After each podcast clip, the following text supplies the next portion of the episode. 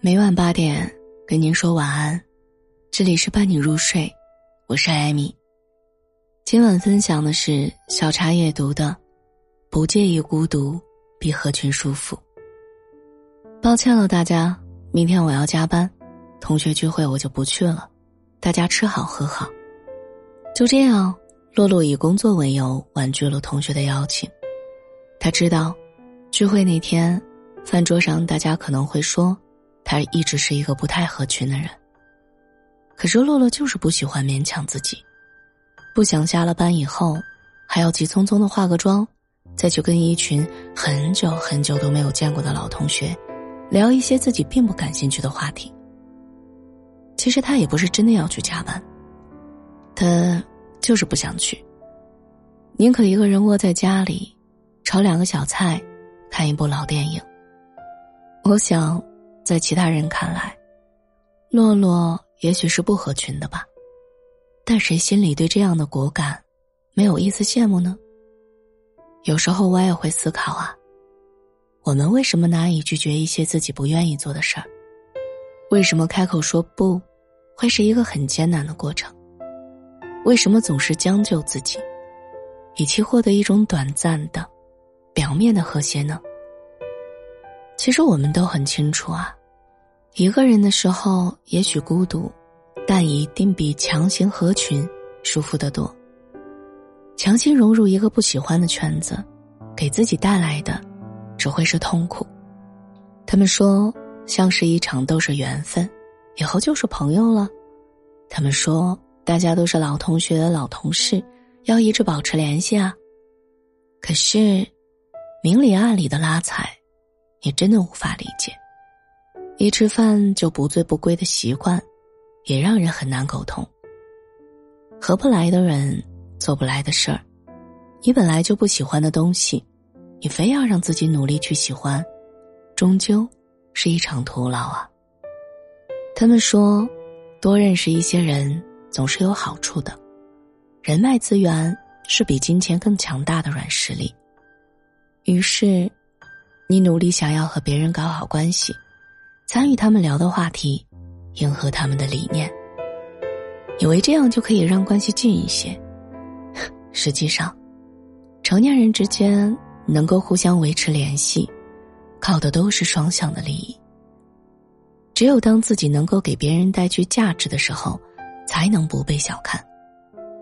与其想着走捷径，不如让自己变得强大吧。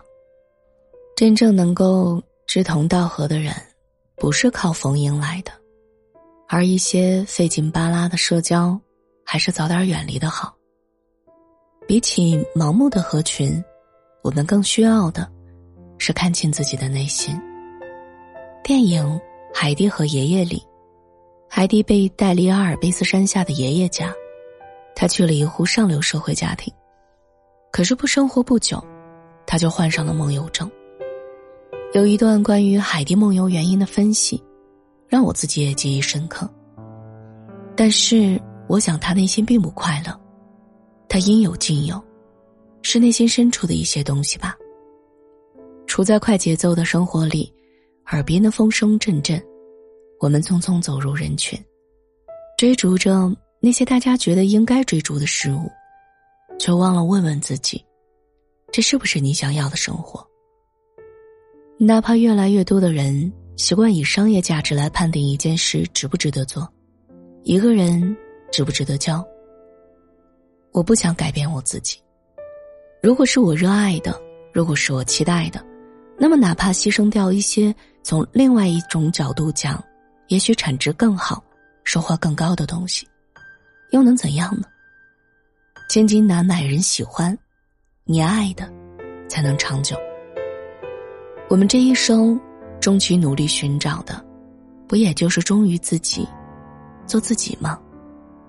也不知道从什么时候开始，“社恐”这个词越来越频繁的被我们拿来形容自己。很多人对于当代社恐的理解，大概是在不熟的人面前礼貌拘谨、不好意思，在熟悉的人面前真实放纵、肆无忌惮。究其原因，不过是。在你真正合得来的人面前，你说话做事，都是会真实且舒服的。在真正懂你的人的面前，无需刻意的打扮，也不必精心的措辞，一个眼神就能对上彼此想要表达的意思。真正需要帮助的时候，也绝对不会到处找理由推诿。好朋友不需要太多，是真心的就够了。大家都很累啊，除了工作和休息，每个人能支配的时间实在是太有限了。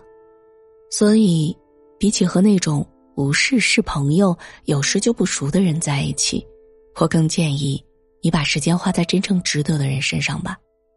曾经有一段时间，我的手机墙纸是蔡康永在《因为这是你的人生》里写的一句话：“所有与别人的相处，都是为了让我们这个仅有的。”独一无二的自己，能够活得更自在，而不是更委屈。希望有一天，当你也和曾经的我一样，淋于复杂的人际关系，不知道如何做的时候，能够想起这句话。这一生，我们会认识很多人，有的人真诚以待，也有的人漫不经心。